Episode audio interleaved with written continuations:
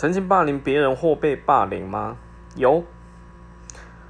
国国国中的时候，当然那时候不叫霸凌，我们就是就就叫做欺负。我们就是讨厌他，讨厌某一个同学。那他其实他也很坚强。我说真的是那时候，后来长大觉得他很坚强。那他也是去面对这一些。那一直到国三，大家为了要读书了，所以也不再做这些事。